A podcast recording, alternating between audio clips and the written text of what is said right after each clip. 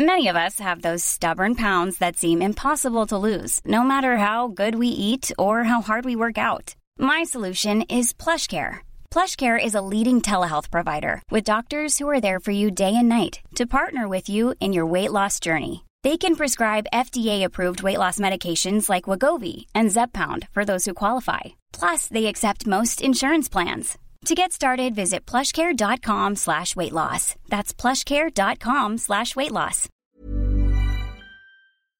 Pánico bancario en Europa con epicentro en Suiza, en Credit Suisse. ¿Qué está pasando y qué puede ocurrir a partir de ahora? Veámoslo. El pánico financiero se extiende desde Estados Unidos a Europa después de la suspensión de pagos del Silicon Valley Bank y también del Signature Bank en Estados Unidos, ahora los temores se concentran en la banca europea y más particularmente en Credit Suisse.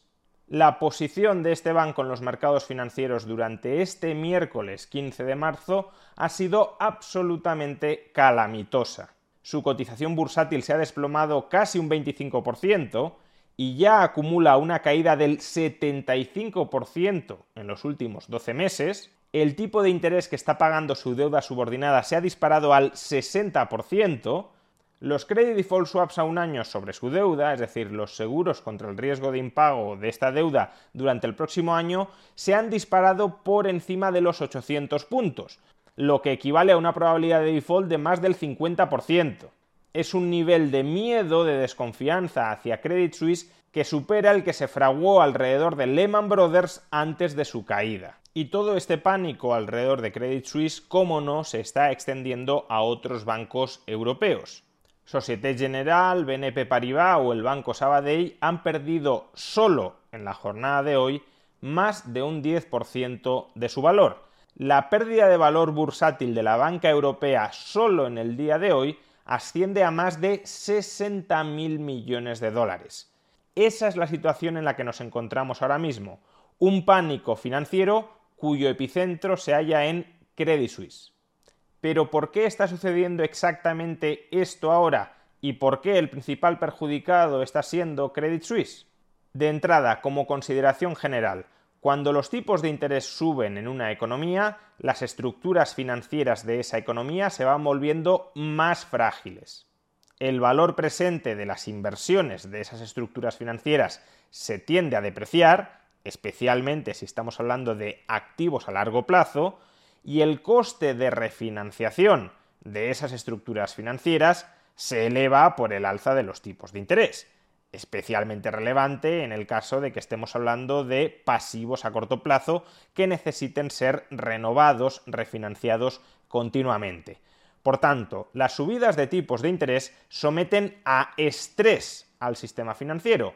Tanto más estrés, cuanto más suban los tipos de interés, cuanto más a largo plazo sean los activos de ese sistema financiero y más a corto plazo los pasivos de ese sistema financiero.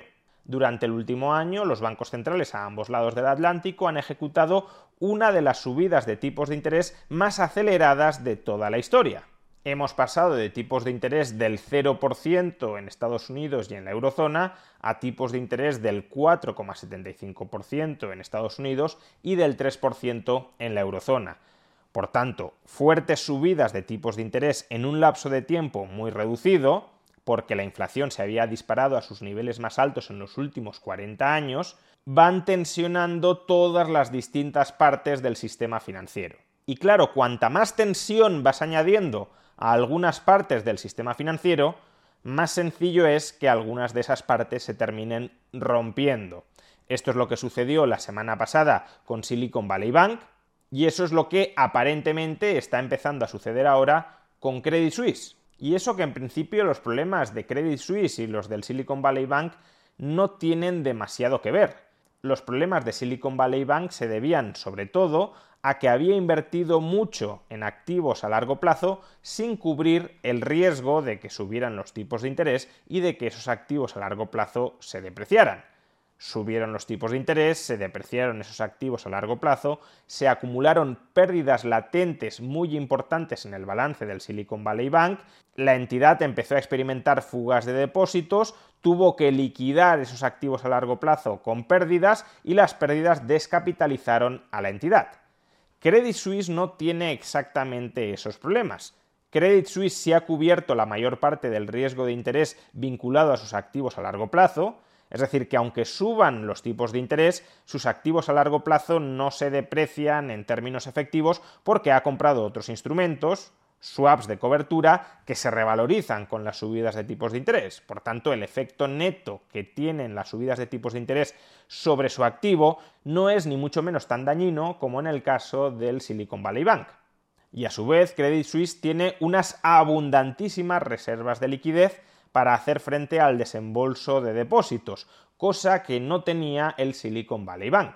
De modo que en apariencia los problemas no tienen nada o casi nada que ver. It's that time of the year. Your vacation is coming up. You can already hear the beach waves, feel the warm breeze, relax and think about work. You really, really want it all to work out while you're away.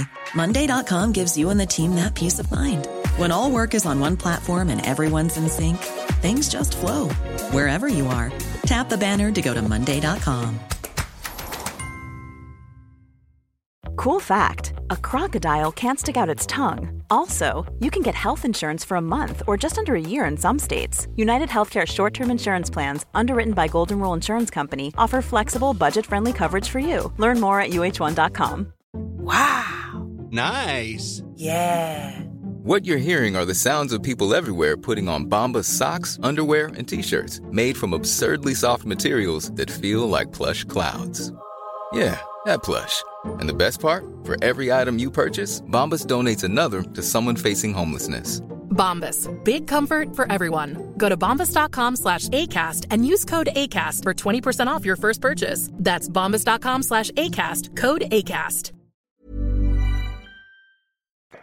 Pero que la estructura de los problemas de ambas entidades financieras no sea la misma, y no lo es, no significa que ambas entidades financieras no estén temblando por el mismo terremoto, y ese terremoto es la subida de tipos de interés. Los problemas de Credit Suisse vienen de muy atrás. Durante la última década, Credit Suisse ha ido acumulando pufo tras escándalo y escándalo tras pufo. Y eso condujo al banco a experimentar unas pérdidas históricas en el año 2022. Para que nos hagamos una idea, las pérdidas del año 2022 fueron mayores que las ganancias acumuladas en los 11 años anteriores. Es decir, que en el lapso de los últimos 12 años, Credit Suisse ha obtenido pérdidas. Credit Suisse no ha ganado nada de dinero en los últimos 12 años debido a los pésimos resultados que registró en el año 2022.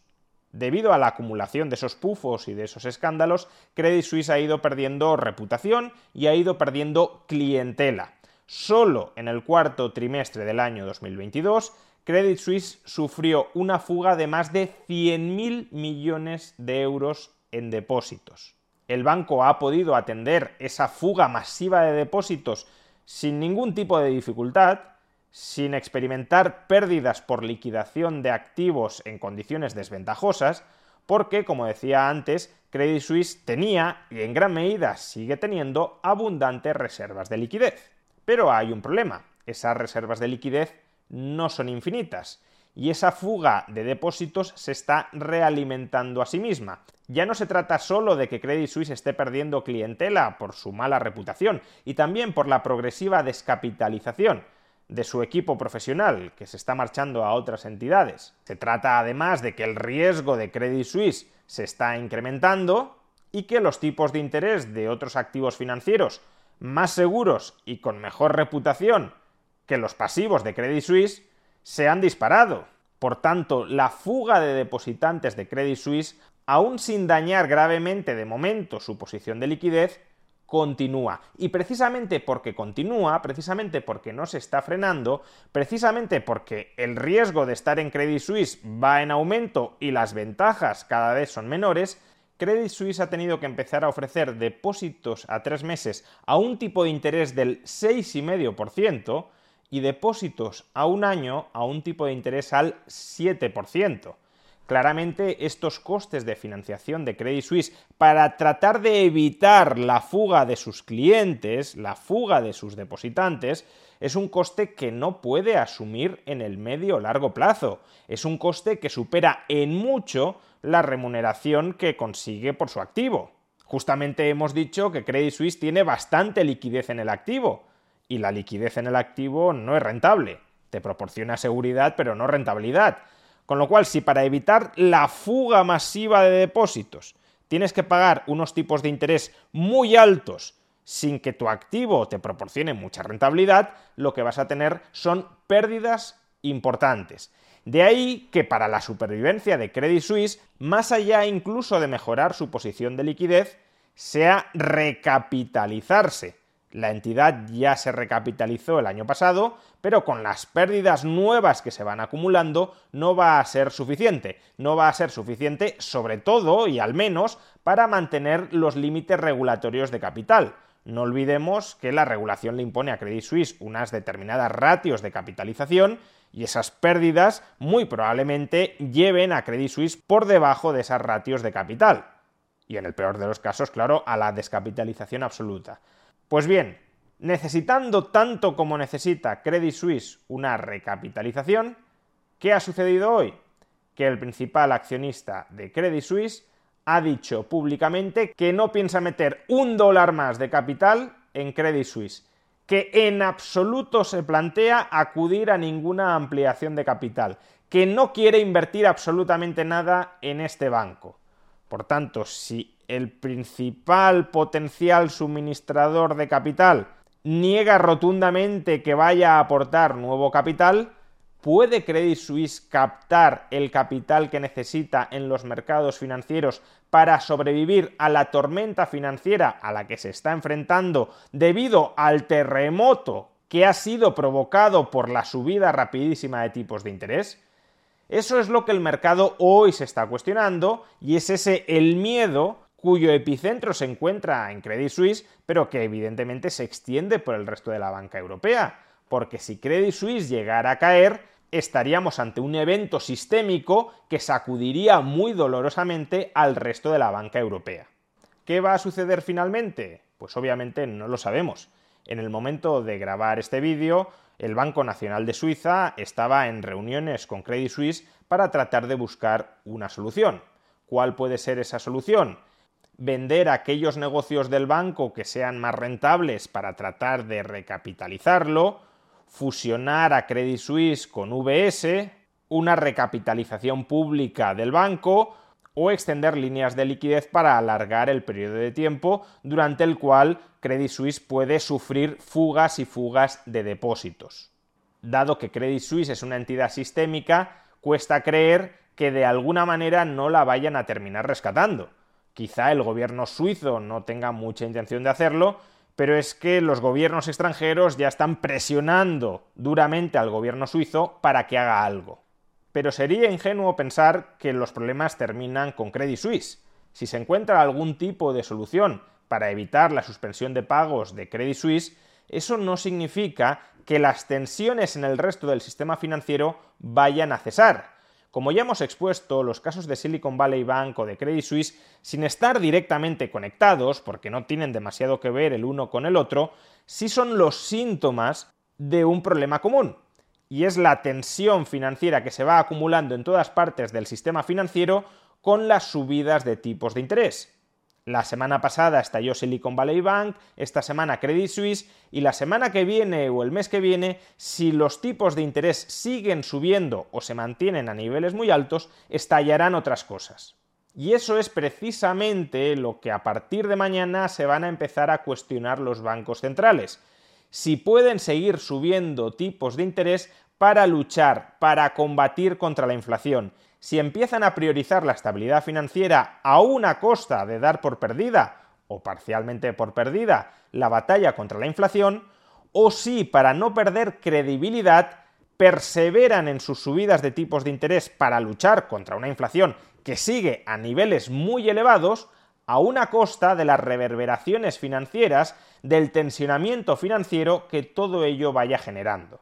La acumulación de tantos estímulos monetarios y fiscales durante tanto tiempo, pero sobre todo durante la pandemia, ha provocado una acumulación de endeudamiento público y privado dentro de nuestras economías que ha terminado estallando en inflación.